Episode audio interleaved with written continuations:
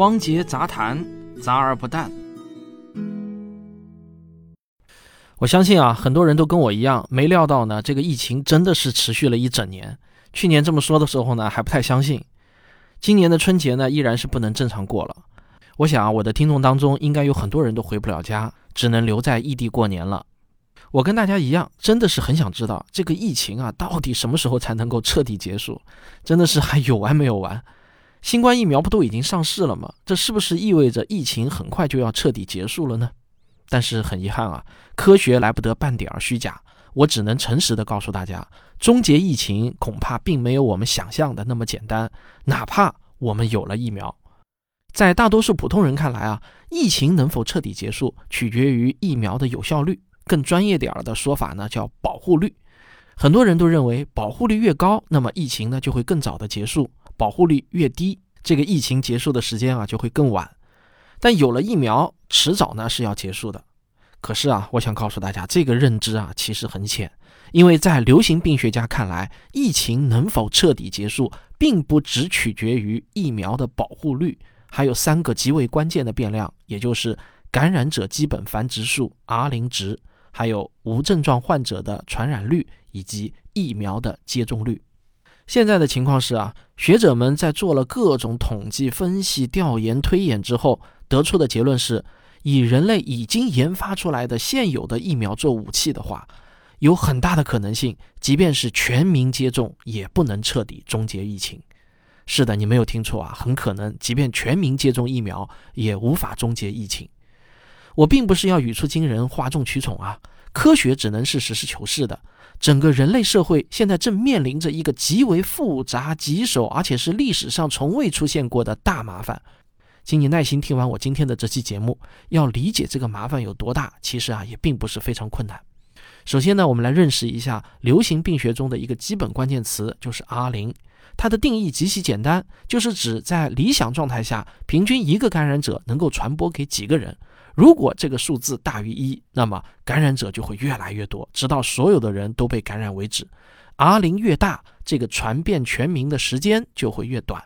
如果 R 零小于一，那么感染者就会越来越少，直到病毒消失为止。R 零越小啊，病毒消失的速度也就越快。R 零的定义虽然简单，但要得到它的数值却极为困难，因为 R 零是一个会不停变化的数值，它不是一个定值，有很多很多因素都会影响到 R 零值。比如一个社区的人员密度和流动率，还有社交距离的保持好坏，还有像口罩等防疫物资的配备是否充足等等。曾经有人提出过一种极端的防疫方案，就是我国所有的人啊都隔离二十八天，这样就能区分出健康人和感染者，然后再封闭国门，这样疫情不就彻底终结了吗？这个方案从理论上来讲是否可行呢？对不起，不可行。且不说全民隔离二十八天能否做到，这个人道灾难和经济损失我们能否承担？即便是我们真的做到了，也是无效的。为什么？因为新冠病毒有一个极为讨厌的特征，它会造成比例很高的无症状感染者，而且无症状感染者依然会传播病毒。换句话说呢，二十八天之后，有一部分看似健康的人，其实他们具备传染性。对于这件事情，经过一年的研究，目前呢已经越来越清楚了。自然杂志二零二零年十一月得出的结论是，无症状感染者占比约百分之十七，而美国医学会杂志今年一月的最新研究公布的数字啊，则高达百分之三十，并且在这篇论文中还指出，如果密切接触无症状感染者的传染力并不比有症状感染者低。论文推算出的数据是啊。所有新冠病毒感染者中的百分之五十九来自于无症状感染者的密切接触。这项研究再次改变了我们对新冠病毒的旧有认知。那全民做核酸检测行吗？也不行。抛开成本不谈啊，核酸检测的成功率它不是百分之一百，只要有一个漏网之鱼，那病毒就会扩散，简直是防不胜防啊。所以啊，要想彻底终结疫情，目前就只有华山一条路，那就是群体免疫。要理解群体免疫的概念并不难，我们可以在脑子中构建这样一个抽象模型：就是你把一个国家想象成是一张台球桌，每一个人都是在台球桌上的一颗台球，一共呢有三种颜色的台球，黄色的台球表示已经产生了抗体的人，绿色的台球表示普通的健康人，而红色的台球呢表示一个活动的病毒携带者。现在啊，这个台桌上有三条游戏规则：第一，所有的球都在台球桌上随机的滚动；第二，红球撞到绿球，绿球有一定的几率变为红球；那如果撞到黄球，则两个球都没有任何改变。第三呢，就是红球过一段时间会自动消失或者变为黄球。在这个模型中，黄球只要多到一定程度，就能对其他的绿球形成保护。也就是说，要么红球在没有机会感染其他绿球之前就会消失殆尽。要么呢，就是红球啊还能缓慢的繁殖生存，但并不会造成大面积的扩散。这就好像我们今天的麻疹结核病一样，依然存在，但不会爆发。这两种情况，我们都可以认为群体免疫形成了，疫情终结了。而产生黄球的方法只有两种，第一种呢，就是健康人在患上新冠肺炎后，有一定的概率产生症状并痊愈，变成黄球。但是呢，也有一定的概率，它不产生症状，仍然保持一个活动的红球状态。这些呢，就是无症状传染者。第二种方法呢，就是接种了疫苗之后啊，有一定的概率不发病，直接变成黄球。这个概率就是疫苗的保护率。但是啊，也有一定的概率被感染，最终成为红球。当然，这种红球有两种情况，一种就是有症状的人，还有一种呢就是无症状的人，但是他们都是红球。好，如果你在脑子中成功的建立起了这个模型，那么你应该就能够理解我在一开始说的那个结论了，就是疫情能否彻底终结啊，取决于四个变量：第一，就是疫苗的保护率；第二，疫苗的接种率；第三，感染者基本繁殖数 R 零值和第四个无症状患者的传染率。所以啊，评价一款疫苗的好坏，不仅要看它的保护率，还要看它能否降低无症状患者的传染率。根据美国斯坦福大学的一项研究，在这次新冠疫情中，无症状感染者对于 R 零的数值产生了决定性的影响。如果疫苗无法控制住无症状传染，那么疫情就无法被彻底终结，人们将面临无休止的检测和隔离。那现在上市的疫苗到底能不能遏制无症状传染呢？